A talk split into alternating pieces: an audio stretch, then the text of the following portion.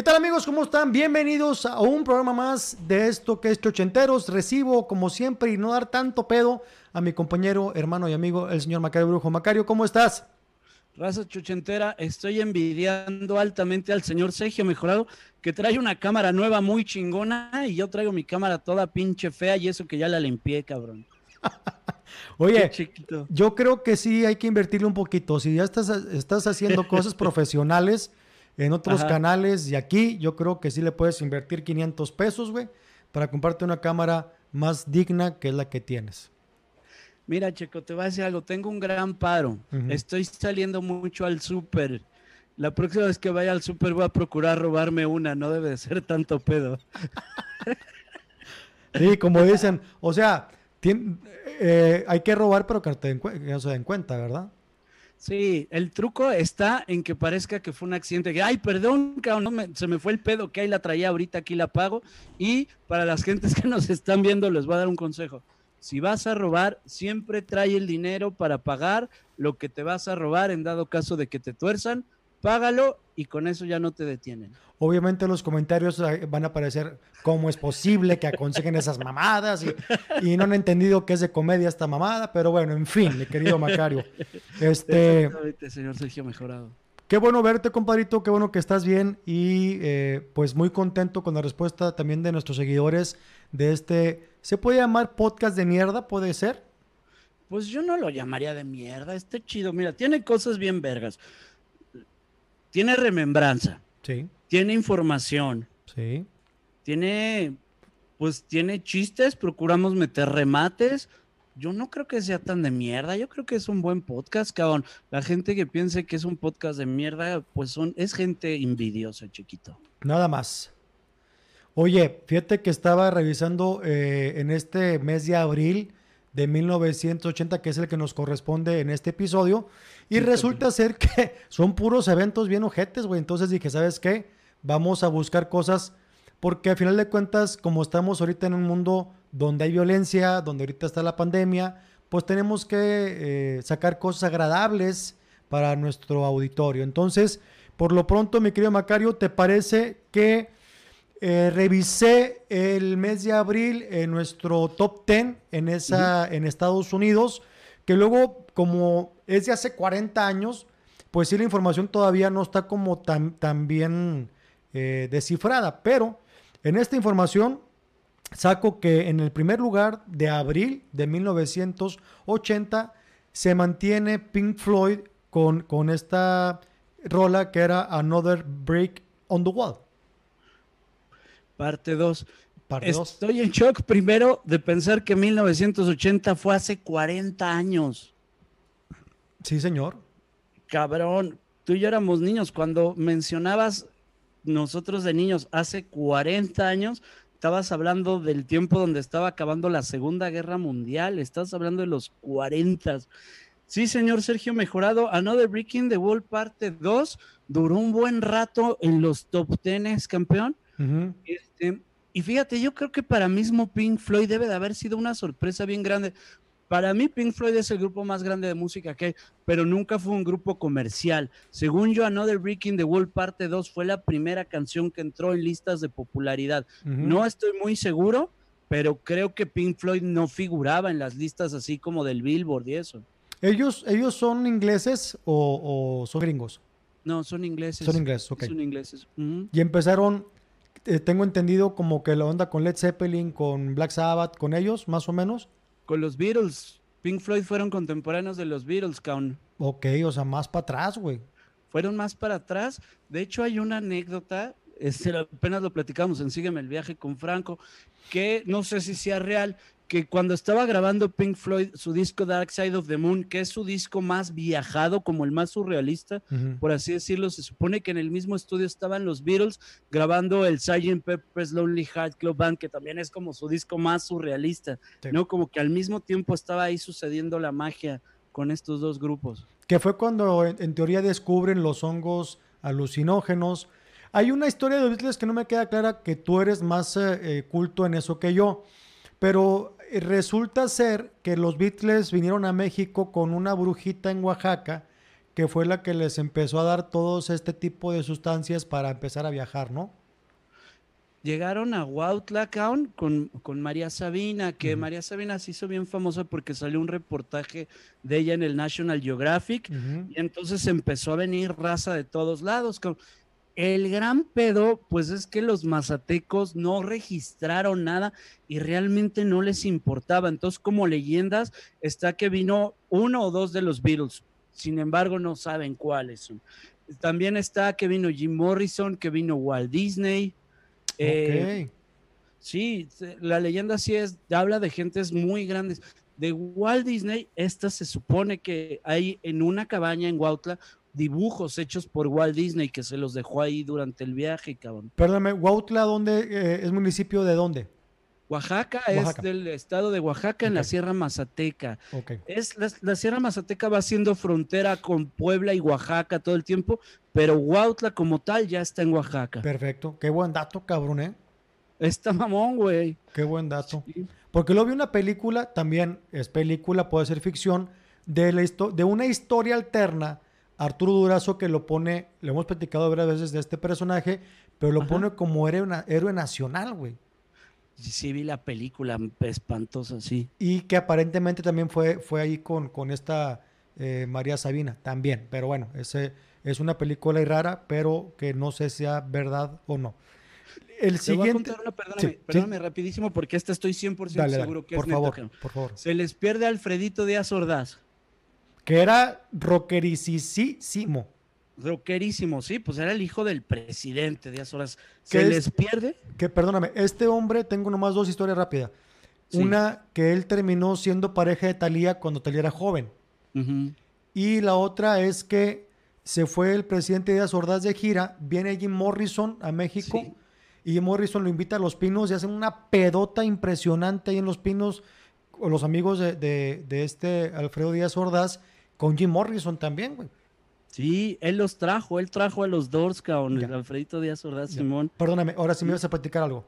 Sí, se les pierde y entonces el servicio de inteligencia están diciendo, oye, señor presidente, está perdido el pinche hippie de su hijo y la chica, bueno, pues encuéntrenlo. Y llega el servicio de inteligencia, el CISEN, y dice, ya encontramos a su hijo, está en una comunidad hippie muy cerca de Huautla de Jiménez, muy cerca, te quiero decir a 10 minutos. Todavía, digamos que sería Huautla, se llama Puente de Fierro, el lugar es una cascada, ponen una comunidad hippie y le dice el presidente ahí al servicio de inteligencia, a ver, si se pues tráiganme a mi hijo de vuelta. Va el ejército y hacen mierda a la comunidad hippie, destrozan las casas. Hoy día, cabrón, están ahí los escombros de las casas en las que vivían estos güeyes. Cabrón. Hacen mierda todo a los amiguitos de, de Alfredito de Azordaz con los que vivía, me los rapan y los ponen a construir la carretera hacia Huautla y ya regresan al hijo con el presidente. Pero esa historia sí, estoy segurísimo. Están ahí, te digo, los escombros de las casas que les desmadraron estos güeyes. Qué buen dato, cabrón. Sí, porque creo que en teoría no me quedas mucho y no me quedan mucho, pero creo que tiene. Eh, Díaz Ordaz tenía tres hijos. Creo que los dos primeros eran así como políticos, siguiendo la historia del papá. Y este cabrón empezó a descansar y ya falleció. Si era Alfredito, era, era el rockero desmadroso, ¿no? Exactamente. Que como quiera, con todo y, todo, con datos, creo que fue el primero que, empezó como a manejar la carrera de Talía, que fue donde empezó ella a despuntar, ya como solista después de Timbiriche. Pues es que imagínate, que no solo las palancas de que tu papá haya sido presidente, sino de que ese güey era el rock, como dices, en tiempos donde el rock era muy perseguido y era muy mal visto. Sí, cómo no. Segundo lugar de este top ten que después de Pink Floyd es Blondie, una chava muy bonita que pegó en los ochentas. este, y luego otro, Spiner, no sé si los conozcas tú, a mí no me suenan, discúlpenme, Spiner con la canción Working My Way Back to You. No, ni idea. ¿Tienes cuál era la de Blondie? La que estaba ahí rifando en ese momento. Call Me. Call Me. Call Me se llama. Sí, está, o sea, digo, ahorita por derecho de YouTube, me gustaría que en otros programas las pudiéramos, mira, ¿Qué te parece si hacemos trampita leve? Y ojalá que este no YouTube no, no nos diga nada. Ajá. Pero voy a poner así como seis segundos de la canción para que la, la empecemos a ubicar. A huevo. Ay, es buenísima. Ahí está. Ya.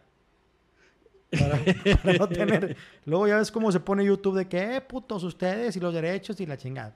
Y pinche YouTube maricón. Saludo para la gente de YouTube, como quiera.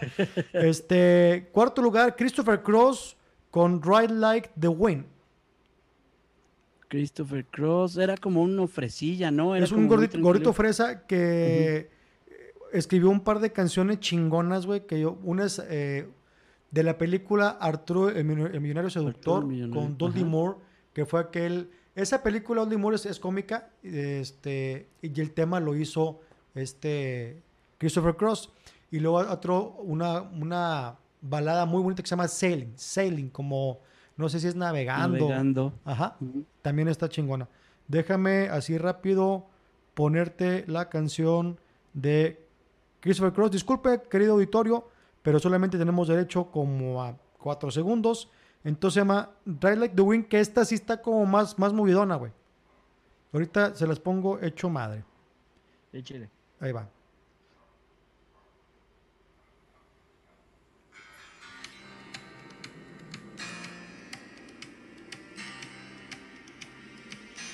Ya. Eso sí no me acuerdo, chiquito, honestamente.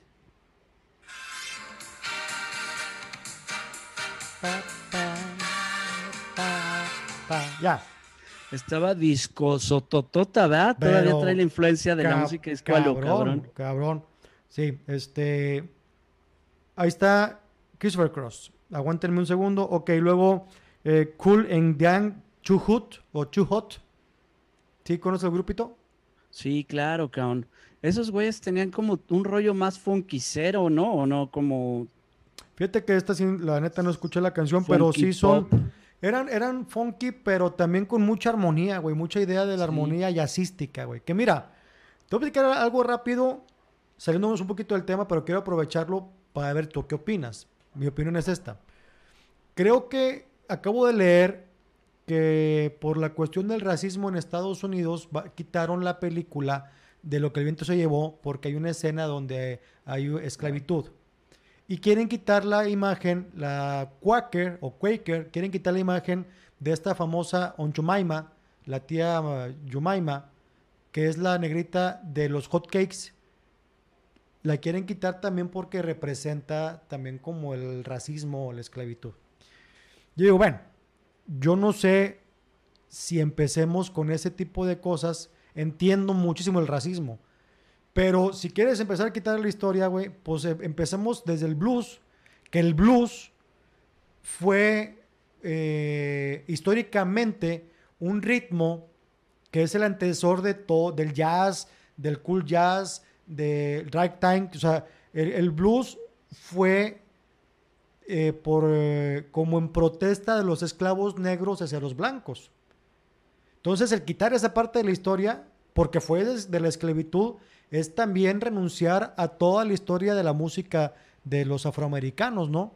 Entonces, no estoy tan de acuerdo en eso. Esto, o sea, la historia pasa por algo y todo lo que se vivió hoy es, o sea, toda la historia es resultado del presente.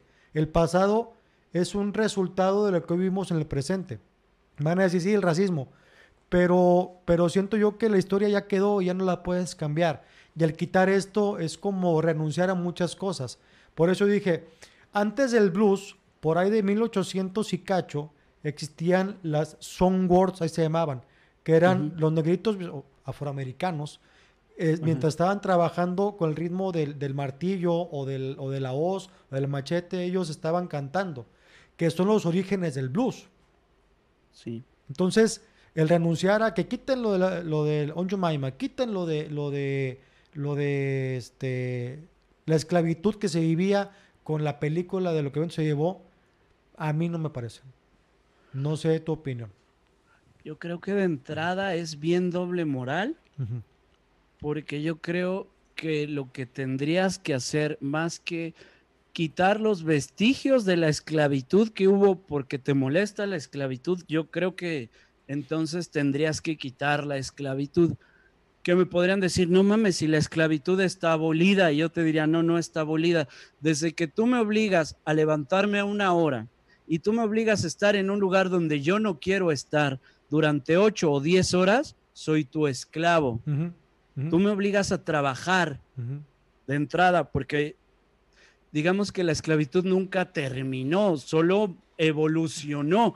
La esclavitud se convirtió en otra cosa diferente, pero somos esclavos. ¿Quieres quitar la esclavitud? Tendrías que quitar el concepto del dinero, porque para que yo obtenga dinero y pueda comer, tengo que hacer cosas que van en contra de mi libertad, que es despertarme una hora, estar donde no quiero estar, eh, hacer trabajos que no quiero hacer y regresar a mi casa a una hora donde tú me vas a decir, no, entonces, pues si se van a poner muy chingones, quiten la esclavitud, realmente no, no, no, la, no a la pobre tía Gemima de los hockeys. Sí, ya, no, eso ya, bueno, no sé, güey. O sea, es un, es un tema bien delicado. es complicadísimo. pero vaya, sí estoy a favor de los derechos de los afroamericanos. Hoy me parece que sí, eh, la sociedad gringa despertó contra esto, pero yo, este, eh, George Foley creo que se llama, no es, el, no es la primera víctima de estos, de estos ojetes policías sí me parece que tendrías que irte más allá con la policía, irte más allá con la cuestión de los derechos de los afroamericanos, los derechos de los, de, los eh, eh, blancos también, los derechos de, de, este, de esta gente que había sido sometida por la policía y que ha sido abusada. Eso sí hay que atacarlo. Pero el hecho de, ah, ¿sabes qué? Vamos a quitar esto para no recordar la esclavitud, me parece que quitar la historia no es lo más indicado. Esa es mi opinión, muy personal. Y yo, yo creo que básicamente es como decir, están los, los océanos contaminados, ya no va a haber popotes. Eh, Cabrón, te lo juro por Dios que el menor de tus putos pedos son los popotes, cabrón, no mames. Pero es, es como tapar el ojo al macho, es nada más vamos a quitar la pendejadita que sí podemos quitar, que nos es bien fácil. Quita la, a la tía gemima del hockey, ¿no? Pues eso es muy fácil, quita la puta escena de lo que viento se llevó, que bueno, pues es de las pelis más grandes del mundo, que dices, estás quitando arte, cabrón, estás chingándote una obra de arte, pues tú sabrás. Y creo yo, en lo personal, que ese tipo de películas te concientizan de decir, ay, güey, o sea, lo que vivieron nuestros ancestros... Sí, no está chido. No está chido, güey. Y, decir, ¿sabes que A partir de hoy estoy a favor de los derechos de los afroamericanos, güey. Claro. Pero no quitando cosas. Es decir, sabes que tienes que resaltar muchas cosas para, para corregir y no, y no decir, ah, esto no porque les recuerda a la esclavitud. En fin. es como los pinches gordos chingándose una coca de dieta después de que se tragaron seis tortas. Exactamente. En fin, eh, Billy Preston con With You, I'm Born Again. Queen cayó al octavo lugar con Amorcito Loco. Pasó en un mes del 1 al 8. Al 8, exacto. Duró poquillo, güey. Sí, Sí, sí, todo el mes de marzo nada más y luego ya cayó el 8. Y luego este, el número 9, Eagles, con I Can't Tell You Why. Okay. Es una balada muy bonita de, Eagles. Y por último, Michael Jackson, que empieza a despuntar en los 80s. Todavía trae la onda medio eh, disco, no tan rock pop. Y es la película Of the Wall. Of the Wall. Exactamente. Oye, mi querido Checo Mejorado, Eagles, güey, es un grupote, cabrón. Como yo de repente pensaba que era One Hit Wonder con, Hotel California. y no, güey, si eran un grupote muy armado. ¿Sabes cuál creo que era el pedo de Eagles? Que brincaba mucho, tienen rolas que suenan todavía como muy country, entonces de repente no entiendes bien si son country, si ya son rock, si son obscuros, porque la de Hotel California tiene una letra toda mística, extraña, complicada, güey, y de repente tiene otras baladas de amor, como dices. Creo que era un grupo muy chingón con grandes músicos, pero era como difícil entender de qué iba su pedo, güey. Sí, porque como dices tú, eran como de, como dicen los tamales, de, chile, manteca y dulce. O sea, estaban, yo creo, quiero entender que estaban como buscando el estilo para hacerse comerciales, ¿no? Yo supongo que sí, campeón, que quedó ahí como mal entendido, pero la neta es un grupote, vas viendo sus rolas, tiene un chingo de dónde buscarle, mi queridísimo Sergio Mejorado. Sí, señor. ¿Qué más, mi querido Macario? Señor Sergio Mejorado, le preparé una lista que me pareció interesante de cómo estaban los precios de ciertas cosas en 1980, que creo que nos puede dar una idea de cómo ha cambiado la vida. Recordándole a la gente, perdóname nomás, que, hasta el, me parece que es el en el año 93, si esto, no estoy tan mal, donde desaparecen los tres ceros. Oye, es terrible. Si vas viendo la onda de la devaluación de nuestra moneda, da unos brincos que dices, no seas pendejo, cabrón. Sí.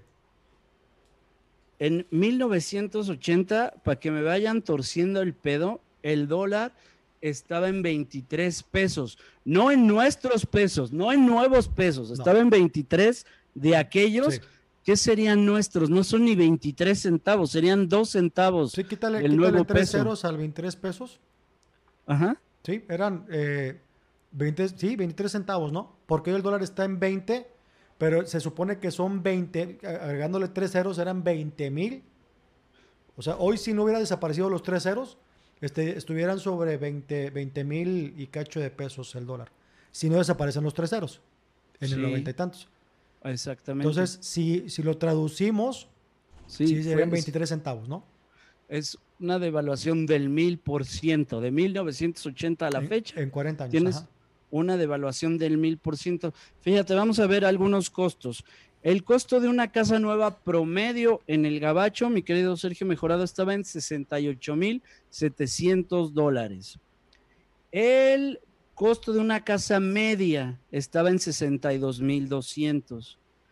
El ingreso por choya al año promedio estaba en 19 mil 500 al mes estaba en 300 dólares. Un galón de gasolina chequito mejorado te costaba un dólar con 19 centavos, pues gringos, pues obviamente, ¿no?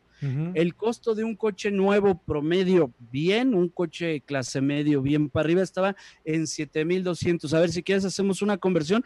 Va a ver, por ejemplo, un coche 7200 dólares por 23 pesos.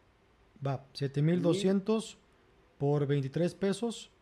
165 mil pesos de aquella época. De aquella época. Que en teoría... 165 pesos de ahorita. Sí. Sí, sí, sí. Porque le quitas los tres ceros. Está cabrón. O sea, con 165 pesos de los de ahorita te comprabas un coche. Así de jodidos estamos, mi queridísimo Sergio Mejorado. Eh, la carne, eh, la libra de carne chida te costaba un dólar 39 centavos. ¿Te acuerdas del Pontiac, el Firebird, que era un carrotote, estaba en 5.900 dólares? Ok. Esto creo que no cambió mucho. Una, una, una playera, perdón, de hombre, 14 dólares.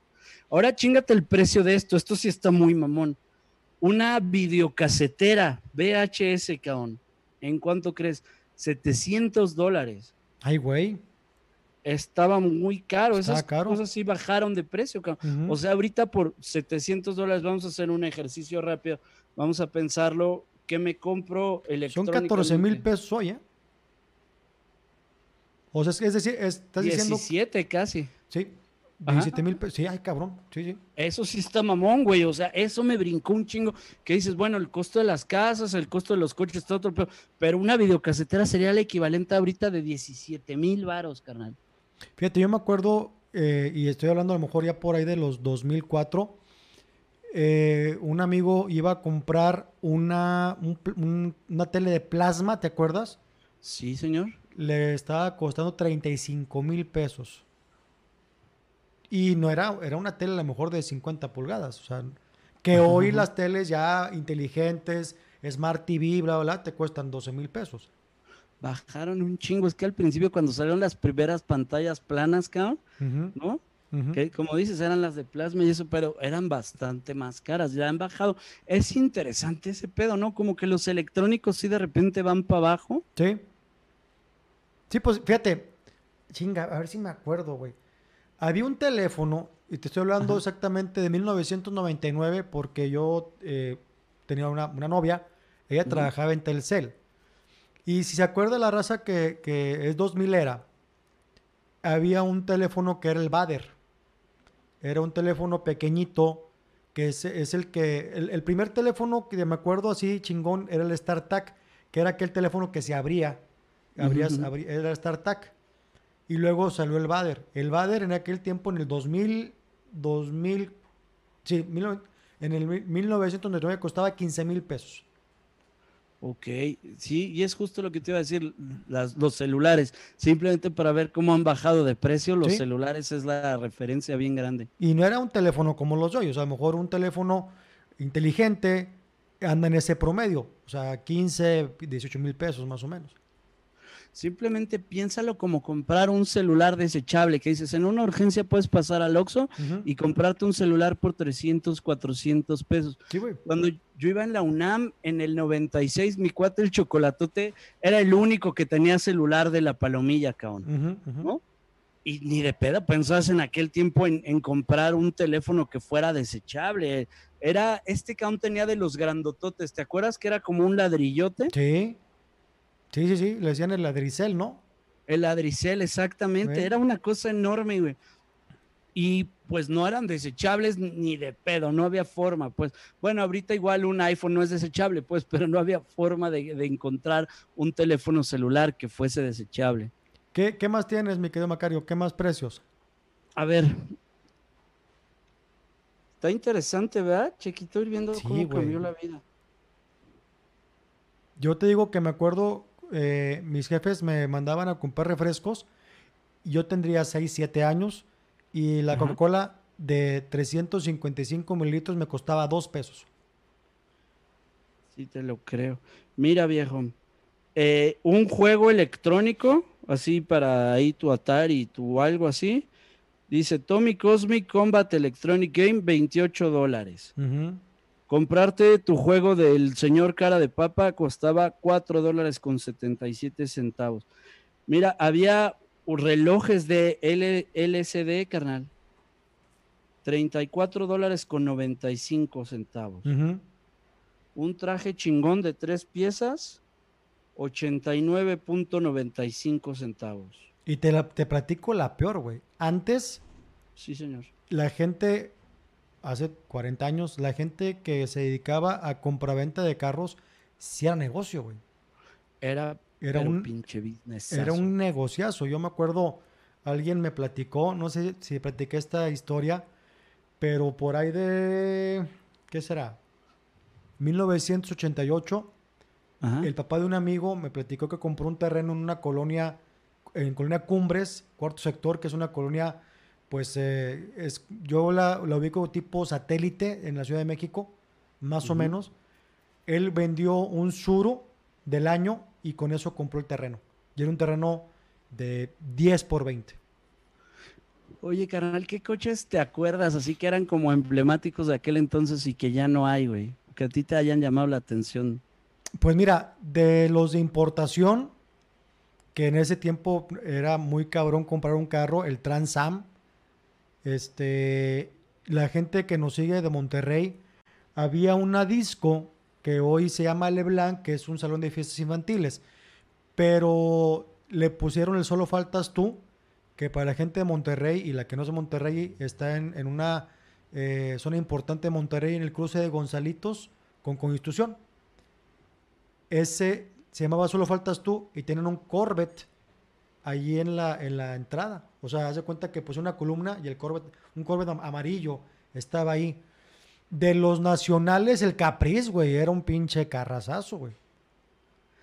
Oye, viejo, ¿sabes a mí cuáles me despedorran a la fecha? Y digo, ¿cómo los descontinuaste? Los dos clásicos de la Volkswagen, el bochito clásico y la combi. ¿Te acuerdas de las combis, Count? Sí, sí, sí, sí. Sí, sí, el bocho, el bocho era, pues, obviamente, el, el carro pues ese güey duró, me parece que fue desde, desde después de la guerra, ¿no? O durante la guerra, Segunda Guerra Mundial. Durante la guerra. Sí, Volkswagen quiere decir, según yo, el coche del pueblo, y era así como el que hicieron para todos, ¿no? Exacto. Ajá, en la Segunda Guerra Mundial. Pero era un coche que no te da guerra, que lo sacas, güey. Te voy a contar algo. Mi cuate el chocolatote, que ahora ha salido mucho a la plática, tenía su bocho. Y mil veces, así estos eran de Adevis, choco, este, chococheco. Una vez traía despedorrado algo para el acelerador y con unas pinzas le jalábamos. Entonces de cuenta, venía Choco acá manejando y tenías que ir tú como chupándole el pispiote y entonces decía acelera y jalabas con las pinzas. Ahí el chicote del acelerador, güey. Y otra vez se le desmadró otra cosa, abrió ahí la cajuelita con una corcholata de, con un taparroscas de refresco, le puso que se abriera la esprea y con eso iba acelerando y vámonos, cabrón. Ahí te va. Así resolvía el bocho, güey. Ahí te va, güey, mi papá, güey. Mi papá se le reventó el cable del acelerador, güey. De repente Ajá. le pum, tronó. Entonces se va, se va al, al- puta, no me acuerdo ni cómo se llaman, pero era donde estaba el cable del acelerador, güey. Ajá. Entonces, para que el carro estuviera acelerado, le subías al, al distribuidor o algo así, no me acuerdo cómo se llama, le puso un hueso de durazno, güey. Te, te la compro, claro. Y con eso ajustó y el carro iba acelerado, güey. O sea, con un hueso de durazno, o sea, con cinco pesos, güey, arregló el problema durante dos, tres días mientras lo llevaba al taller. Pero el boche era mil batallas, güey. Eran mil batallas y para el reventón así, pues no te dejan tirado, es un coche que no te deja tirado. Y digo, ¿por qué no, no volvemos a ser prácticos y funcionales? Como dices tú, era don el mil batallas, traer un bocho caón. Yo me acuerdo, mi tío tenía una combi, pero antes de la combi tenía un gremlin. ¿Te acuerdas tú de esos coches? Claro, güey. Eran unas camionetotas como todas toscas. Sí, sí, sí. Era el Pacer, creo que era uno, y el Ajá. Gremlin era como hatchback. Exactamente. ¿Sí? El Pacer, cabrón. Oye, a ver, recuérdame porque igual y la estoy cagando. En los ochentas ya empezaba como el primer pedo electrónico, ¿no? De los seguros y las primeras ventanas, ¿o no? En 1980 todavía no. Mira, déjame, yo creo que sí, pero ya está a finales de los, de los 80. Del carro que me acuerdo, que era una chulada, güey. Y creo que era 87, 88, fue aquel carro Phantom, que era El la Chrysler. Antes era un pinche carro que parecía una, una nave todo electrónico, pero antes estaba el Levarón de la Chrysler, que ese carro hablaba, güey. Sí, ya era de, de super fifí. El Levarón era lo más puto elegante de lo elegante. Sí, güey. Sí, el Levarón era así como, olvida sus llaves, te decía, te falta gasolina, o sea, era el carro que hablaba, güey. Sí. Pero estoy hablando más o menos 85 por ahí.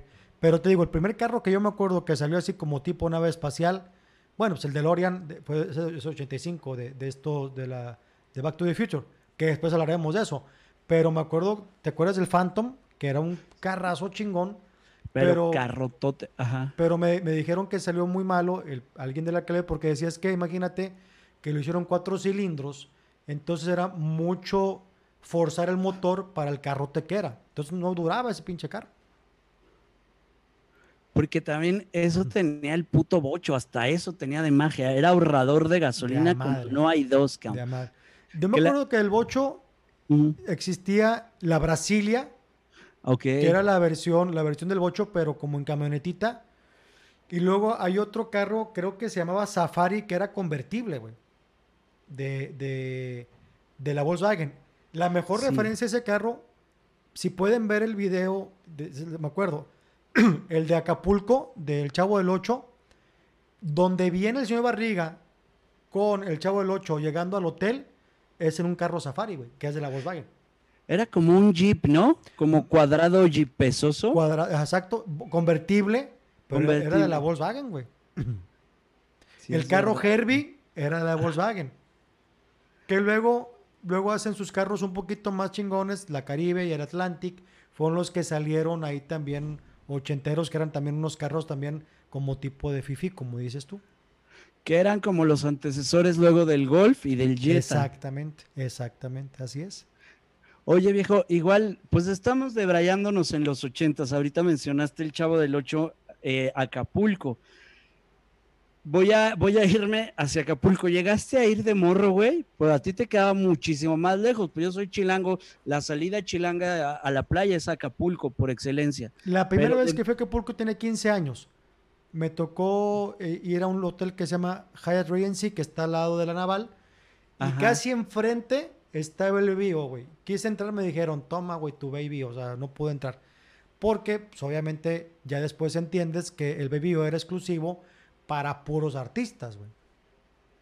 Es que el Baby O era el antro mamoncísimo. Ir al Baby O, cabrón, era así de, de, de los super pinches fifiri fififis.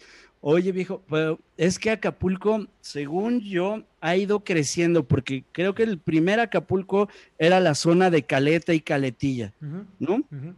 Y luego la zona donde dices tú, donde estaba el, Regency, donde estaba el Hyatt, está el Hyatt Continental, está el Cano, este, toda la parte de los siete bares, que son así como unos barecitos que dan a la playa, que tienen una forma de pirata y la chingada. esa fue la zona que después se hizo la chingona y ahorita ya va más para allá de la zona diamante. Según yo, ya ni siquiera donde acababa la costera de aquel tiempo que después hicieron la zona diamante. Según yo, ahorita ya hay todo otro pedo más para allá, güey. Sí, yo a Acapulco he ido tres veces. Una fui contigo, que íbamos a trabajar, pero, yo digo, trabajamos en el Palladium, creo que no, en el Palladium trabajé con Franco. Fuimos a un hotel nosotros que eh, trabajamos en el verdadero hotel, Cristian, tú y yo, este, ya poco más para acá, ya hace el cuatro Calinda. Cinco El Calinda, gracias. Ahí trabajamos y fue cuando la época que estaba muy fuerte la inseguridad y esperábamos más gente, pero ese día creo que hubo ahí una bronca y la gente no fue. Pero te digo, eh, en aquella época de las que me acuerdo que eran las discos más sonadas, era el Baby O, que era así exclusivo, y el News, el News. El News que también existía en la Ciudad de México. Y el News del Pedregal, del de la Ciudad de México, el de San Jerónimo, tenía tardeadas, campeón. No sé si el de Acapulco también.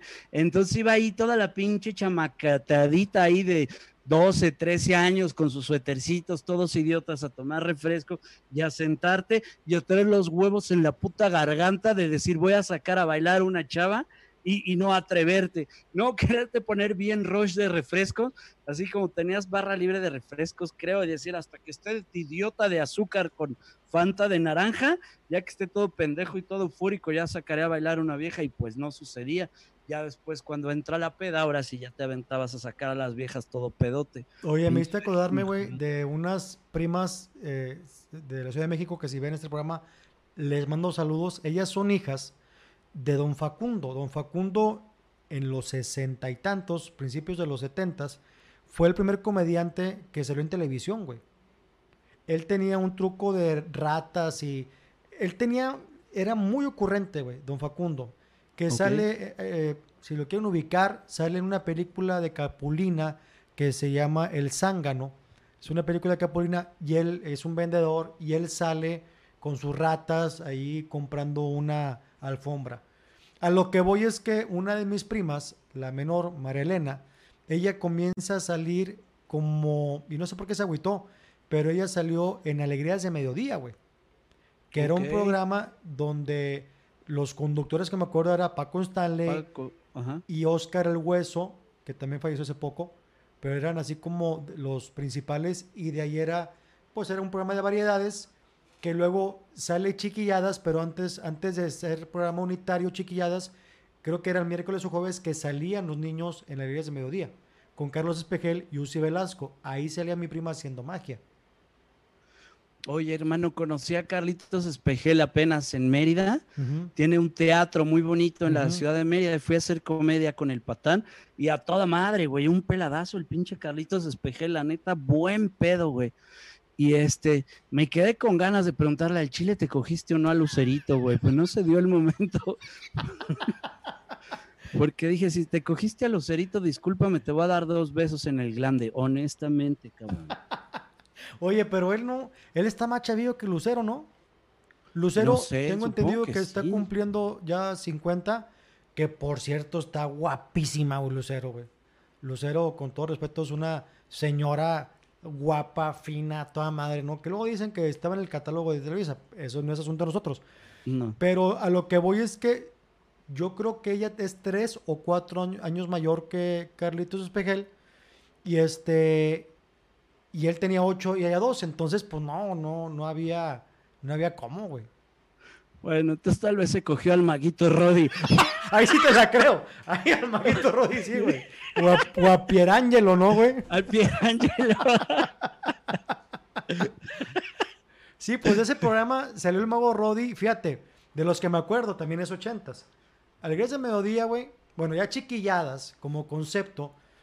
Era Uzi Velasco, que era una chavita de lentes que luego ya se retiró. Oh, sí, ajá. Pero y era ella y Carlitos Espejel. Y luego la conductora principal era Ginny Hoffman. Ginny Hoffman, ajá. Que este, que ahorita pues está, también ella la ponen a conducir muy bien. Pero, güey, estaba Alex Intec, güey. Sí, estaba Alex Intec, estaba Pituca y Petaca, estaba Sí. Lucerito. Sí. Es que ya cuando dices nombres como Alex Intec y Lucero, y pues Pierre Angelo la ha hecho, quieras que no, cabrón, Claro. ese güey ha salido en varias este, telenovelas y etcétera. O sea, es un cabrón que sí ha Es- rifado. Es, la es muy amigo de Eugenio Derbez. Él, él sale en Los Peluches, güey. Es verdad, ¿Verdad? claro. O sea, sí, güey. sí salieron talentos que de, de la infancia que hoy son, son grandes, ¿verdad? Creo que el que Ajá. mejor le fue Lucerito, obviamente, y Alex Inte, que salía como actor, creo que acaba la secundaria o prepa, acaba chiquilladas y se va a estudiar música, no sé si a Boston o a... Creo que hay otra universidad en California de música, no me acuerdo. Pero bueno, él se va a Estados Unidos a, a estudiar y ya viene siendo un pinche musicazo, un genio de la música Alex Inte, ¿no? Oye, viejo, te cuentan en, en el DF había un lugar que se llamaba Rocotitlán. Supongo que sí lo llegaste a oír. ¿Cómo no? De Rocotitlán salió el rock mexicano y salió en los ochentas, cabrón. Ujú. En Rocotitlán estaba, se formaba. ¿Te acuerdas de Neón, güey? La de Fuego de Amor. Papareo, Sí, papareo. sí, sí, no. Bueno, Neón eran como de los grandes. Neón le sacó a Caifanes, güey. Caifanes le abría toquines a Neón. Ok. ¿va? Y este, entonces estaban armando las chonchas. Botellita de Jerez ya traía el, el pedo del rock mexicano. Ujú. Estaba los primeros pininos de Caifanes, de Maldita Vecindad, etcétera. Y cuentan que Alex Intec tocaba en Rocotitlán y que le iba mal pedo, que le decían, a ver, pinche chiquillado, usted es freso, usted sáquese a la verga de aquí, cabrón. Y batallaba, o sea que el Alex Intec era como de a, de a famoso fresa formándose en el open mic de Avirjol, Ya. ¿no? Y, y la virjoliza diciendo, sáquese a la chingada, usted aquí no quepa. Y tuvo que irse ganando su lugar a golpe de calcetín, cabrón. Y como dices, pues era un musicote y ahí la banda no veía de que era un buen músico, era como usted es fresa y usted es televiso, sáquese a la chingada. Qué cabrón, güey. eh. Digo, ahorita, es que me hiciste acordar ahorita, Rocotitlán. ¿Dónde estaba ese lugar, güey? En la Nápoles, estaba en Insurgentes, en la esquina del suburbia de la Nápoles. Los chilangos van a decir, ah, sí, sí, sí. Y me, parece a mí que Rocotitlán es eh, el inicio del rock en, el rock en español, el rock fuerte mexicano. Sí, Y me parece a mí que el otro lugar histórico es el Hall, que Hall también tiene mucho que ver en la influencia del stand-up en México. Oye, déjate cuento una anécdota bien linda, esta está preciosa. Cuando conocí a Ulises y empecé a ver todo el pedo del stand-up y nos hicimos amigos, le digo a Ulises, güey, deberías de formar en Hall el Rocotitlán del stand-up. Tú le dijiste. Yo le dije, y no sé dónde le entró esa información, y me dijo, se me quedó viendo y me dijo, estás bien pendejo, cabrón. Estás, estás muy estúpido, por ahí no va. ¿Ok? Va, y dije, ok, está bien, Ulises, chinga tu madre, pero está bien. Pasa el tiempo y cuando fue el temblor fuerte de la Ciudad de México, el de hace como tres años, Ajá. hicimos varios eventos y nos hace favor el Mastuerzo, que es de los fundadores de Botellita de Jerez, que además Botellita de Jerez en algún tiempo fueron dueños de Rocotitlán, cabrón.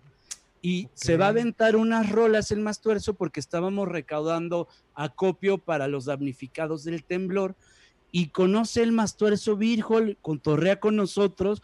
By the way, se fumó el Mastuerzo una moronga que traía a Richard Villa y me lo tumbó, cabrón. O sea, imagínate tomar al Mastuerzo. El Mastuerzo debe tener 80 años fumando mota y Richard Villa tumbó al Mastuerzo.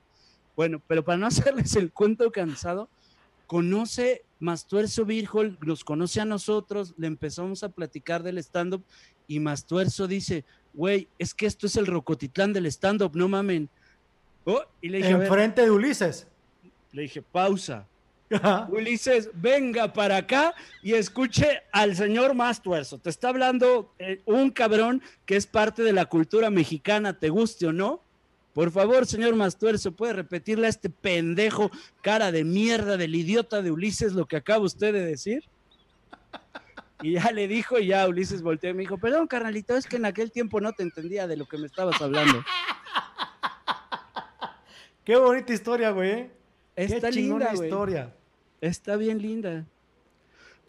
Ah, Estaba escuchando, a ver si estoy bien, a lo mejor la cagué, güey, pero estaba escuchando Boitita Jerez y me Ajá. encantó una rola de ellos. Yo no soy rockero, la verdad. Soy más, más, eh, fres- más fresa, más joto.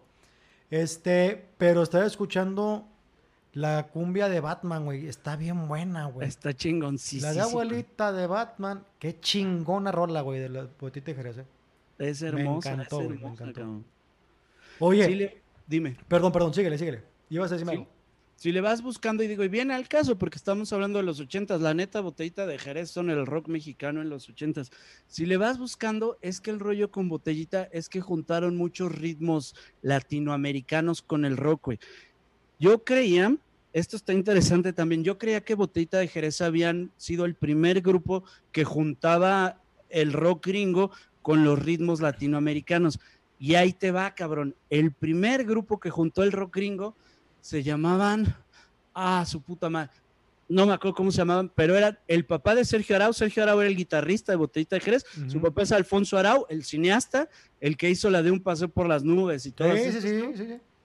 Era Carlos Monsiváis, Ah, Alfonso cabrón. Arau y no me acuerdo qué otro cabrón. Tenían un grupo de rock con folclor nacional, güey.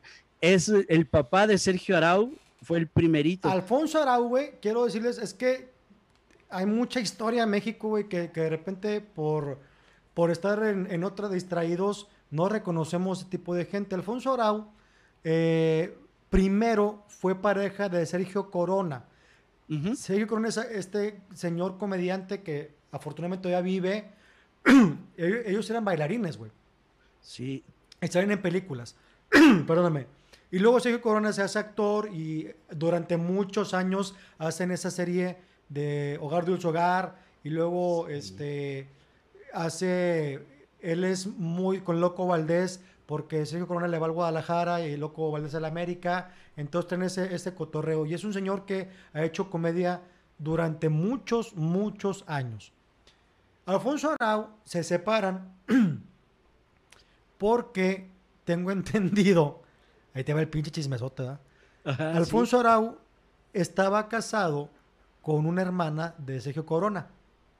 Nomás que Ok. don, don Alfonso, pues le gustan las muchachas, se separa, se divorcia de la señora y obviamente, pues en cuestión de fraternalidad dijo, ¿sabes qué? Pues mi hermana, ahí te vas. Y se hace un gran cineasta con como Agua por chocolate y esas, eh, pasó por las nubes, todo eso lo dirigió Alfonso Arau. Alfonso Arau tiene a Sergio Arau, que es su, es su hijo, y este chavo que se llama Fernando Arau, ya no está chavo. Arau. Fernando Arau, para que lo ubiquen, él eh, hacía los cachunes, era Chicho, el porrista.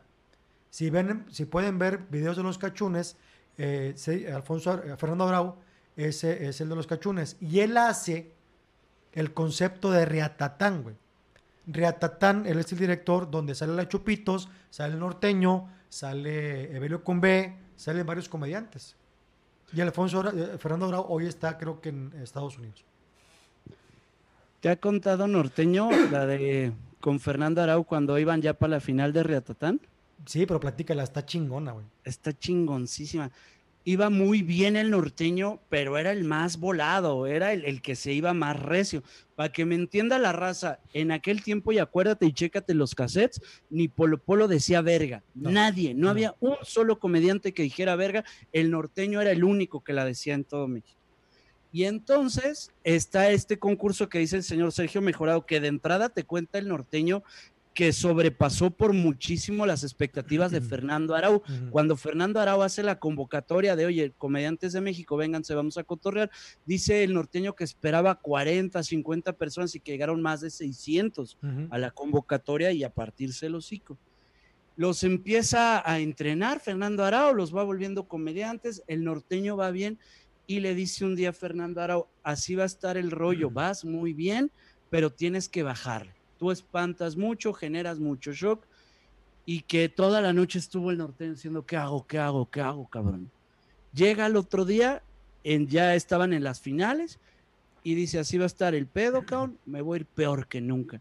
Y que se fue, pero riquis, riquis, riquis, así dijo las peores cosas, cabrón, ¿no?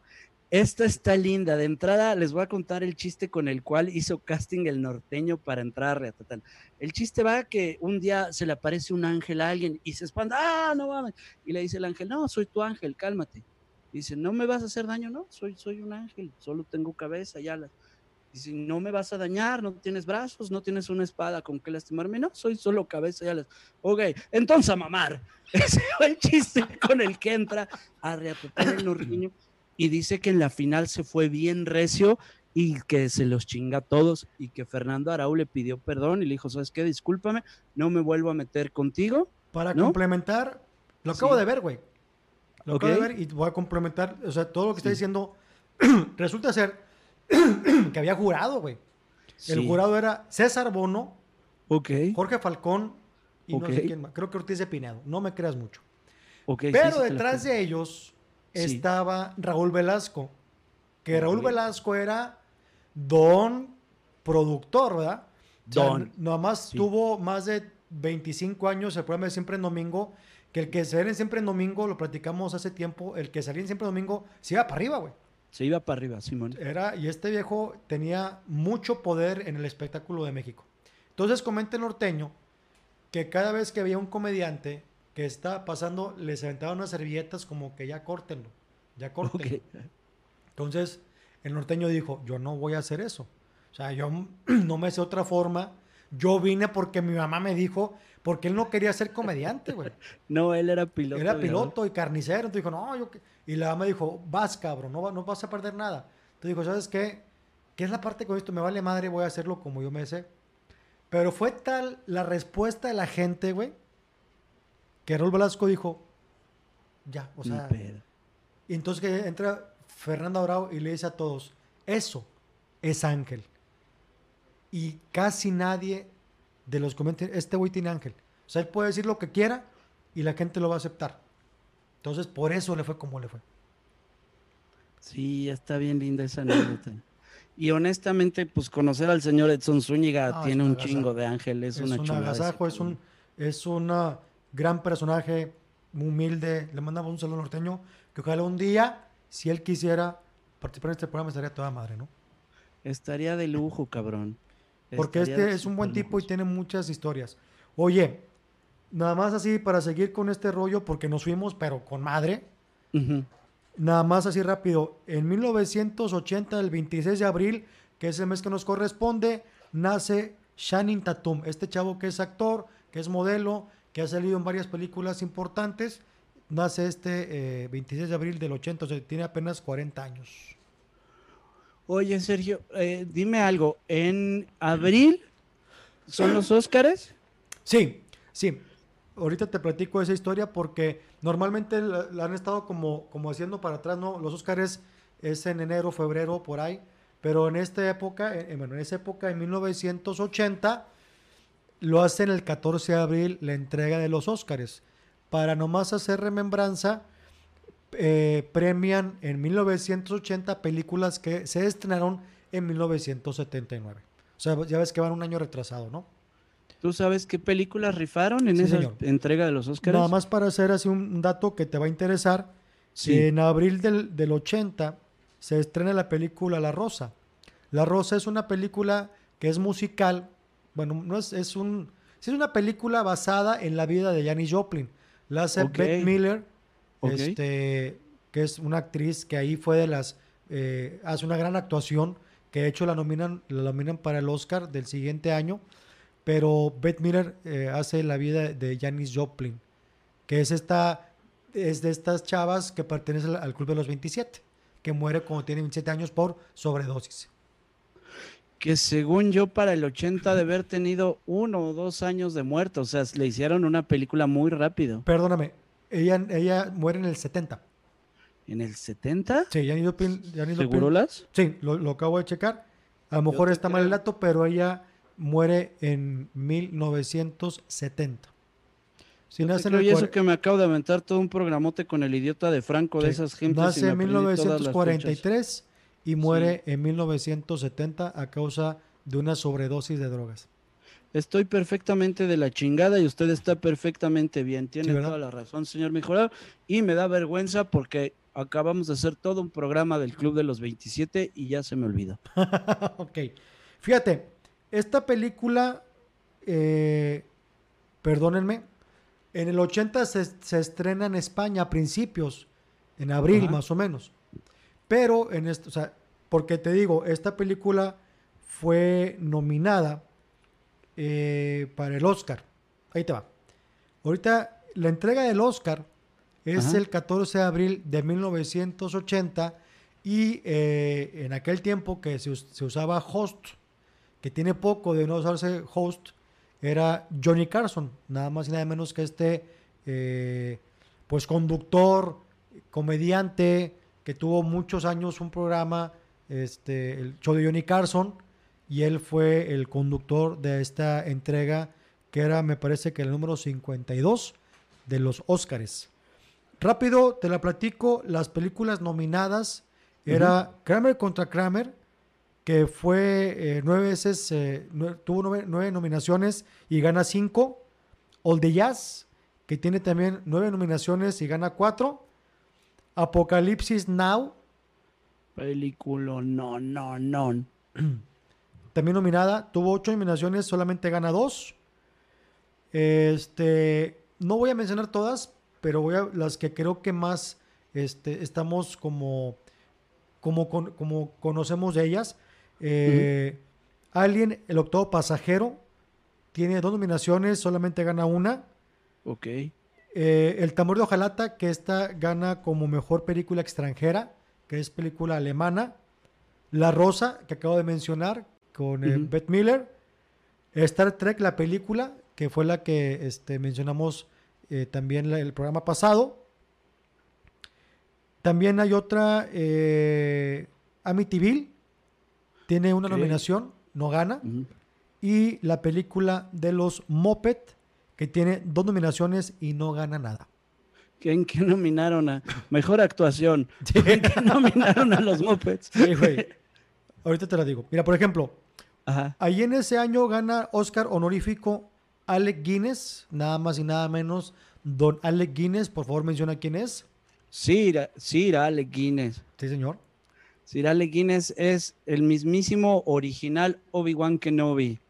Ese es el- la raza cree que, que es Ian, Ma- Ewan McGregor y no, No. señores. El original era Sir Alec Guinness. que hay, hay una historia con madre con ese señor de, de la película de que era la Nueva Esperanza, ¿verdad? Que- es el, es el cuarto capítulo, pero es el Sí. primero de la historia. Pues no había nadie conocido más que él. Es el único Entonces, famoso. sí. George Lucas y la, la este, híjole, no me acuerdo quién era la productora, no sé si Century Fox o Columbia, alguien así. Creo que era Fox. Negocian con él. Dicen, no tenemos dinero, güey. Ey, Entonces le ofrecen un porcentaje del muñequito. merchandising. sí. No sé si el 30 o 40%. Sabes que no tenemos nada para pagarte, pero te ofrecemos lo que deje. Y él aceptó. Y se volvió billonario, güey. Multibillonario con el merchandising de la Guerra de las Galaxias. Oye, y hay una complementaria, porque es que no me acuerdo cómo era. Primero salió en Lili Ledi, luego Kenner, no me acuerdo. Primero salieron los monitos con, con una marca y la cambiaron a otra. Y te dicen que cuando les ofrece, pero ya era una marca muy cabrona de monitos, dicen, oye, queremos jalar a los Star Wars para acá.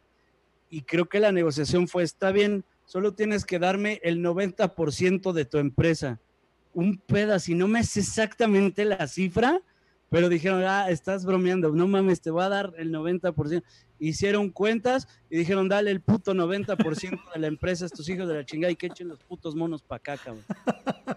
Porque como quiera vamos a ganar un chingo de dinero. Sí, sí, como quiera nos vamos a ir a la luna. Es que fueron los primeros monos que fueron el desquicie. No había existido antes de Star Wars un desquicie así históricamente, que después se los chingó He-Man y se los chingó G.I. Joe y creo que incluso Transformers y no sé qué más. Pero fue el, el primer bestia maníaca de, de los monitos. Oscar a la mejor película presentado por Charlton Heston. Y la mejor película ganadora fue Kramer contra Kramer, Ok. que es una historia Oye. bien bonita. Checo, se supone que Kramer contra Kramer, digo, la neta no la he visto, pero he escuchado que es como de las mejores películas de la historia del cine, ¿no, mi carnal? Es una película de culto que tienen que ver, sobre todo por el duelo de actuaciones de Dus- Dustin Hoffman, que en los 80 era don, don actor, que eh, él gana como actor en esa película y más adelante, en, en otros, creo que es el 84, 85, gana un Oscar por Tootsie, que es una película donde él sale vestido de mujer, De mujer. que es una ajá. comedia chingona. Y luego más adelante gana el Oscar por la película de Rayman, que es la historia de los hermanos con, con Tom Cruise Con Tom Cruise. y con, con Hoffman, que, que sale como autista. También otro, otra película totota. O sea, es- en los 80s Du- Dustin Hoffman era así como que eh, eh, el mejor actor de la historia de Hollywood, ¿no? Sí. Y luego Oscar al mejor director, presentado por Goldie Hawn y Steven Spielberg. O sea, el viejo, desde los 80s, o sea, hace 40 años, el güey estaba metido en la industria. Y gana el mejor director también Robert Benton por Kramer contra Kramer. Y luego, Oscar la mejor actriz. Ella, eh, en este caso, gana Sally Field como mejor actriz por Norma Ray, otra película que yo no conozco. Oscar a la mejor actor, presentado por Jane Fonda, gana Dustin Hoffman por Kramer contra Kramer. Oscar a la mejor actriz de reparto, gana Meryl Streep por Kramer contra Kramer.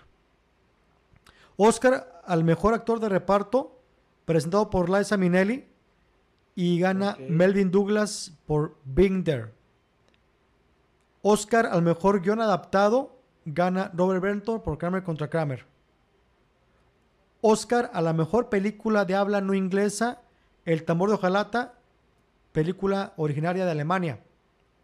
Oscar a la mejor banda sonora, gana George de, de Leroux, algo así se llama, por un pequeño romance. Y en esta sale también por banda sonora nominada Amityville.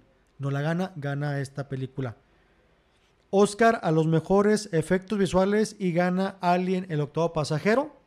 Sí, seguro. Y también tiene una mención El Corcel Negro, que es una película de un caballo también ahí como muy romántica.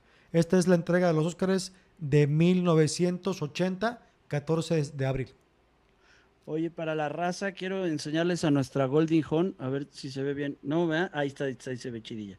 Guapísima la señora. Era, para mi gusto, era la mujer más hermosa del planeta Tierra. Sí. Oye, Chequi, ¿cómo se llama la actriz? Porque se parece mucho a la que sale en, en Hangover, a la mamá del, del morrito de Carlos. Ay, güey. Ay, güey. Según yo, también sale en una de, de Mike Myers, en alguna de Austin Powers, cabrón. A ver, déjalo, voy a poner. Han Over. Este, Sí, la de ¿Qué pasó ayer? Sí. Que es la, la mamá de, es la prostituta sin agraviar a- aquí a tu jefa. Este, Ya sé quién dices, pero no es, güey. se parece muchísimo. Yo sé que no es, pero se parece muchísimo. Me llama mucho la atención porque digo, es como la reencarnación de nuestra Golden Horn, esa vieja. Mira, la voy a poner. Es igualita, carnal. Ve.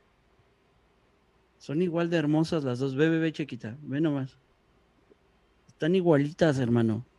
Sí, Esta es la no. de Hangover, güey. Ok, guapísima, güey. Guapísimas. Son igual de hermosas las dos, cabrón. Lo que sé de Goldie Hawn, que ella es mamá de esta chava de Kate Hudson, otra chava guapísima. Pero guapísima, no mames. Kate sí. Hudson, que la película que a mí más, más me ha gustado de ella, la que yo he visto es Cómo perder a un hombre en 10 días. Es la que a mí más me ha gustado de ella. Y tenía un hijo varón que se llamaba Beri. Berijón.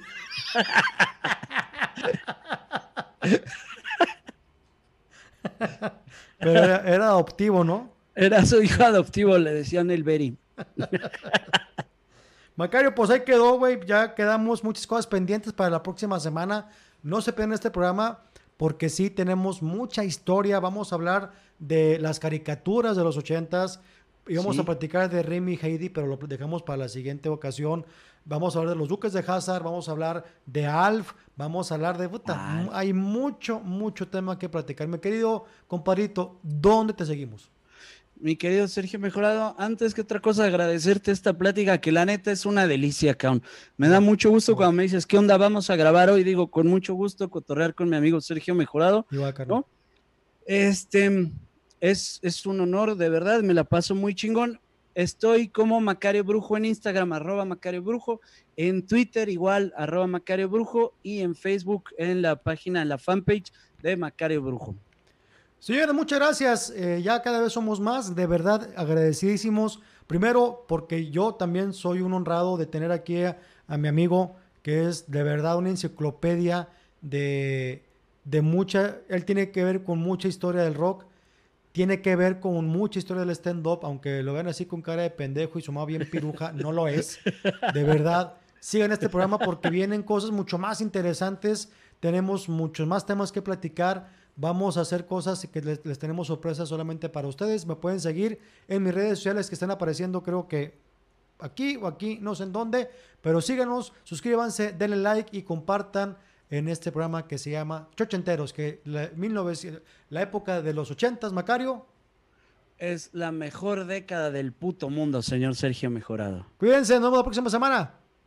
Bye. Nos vemos. Cuídense.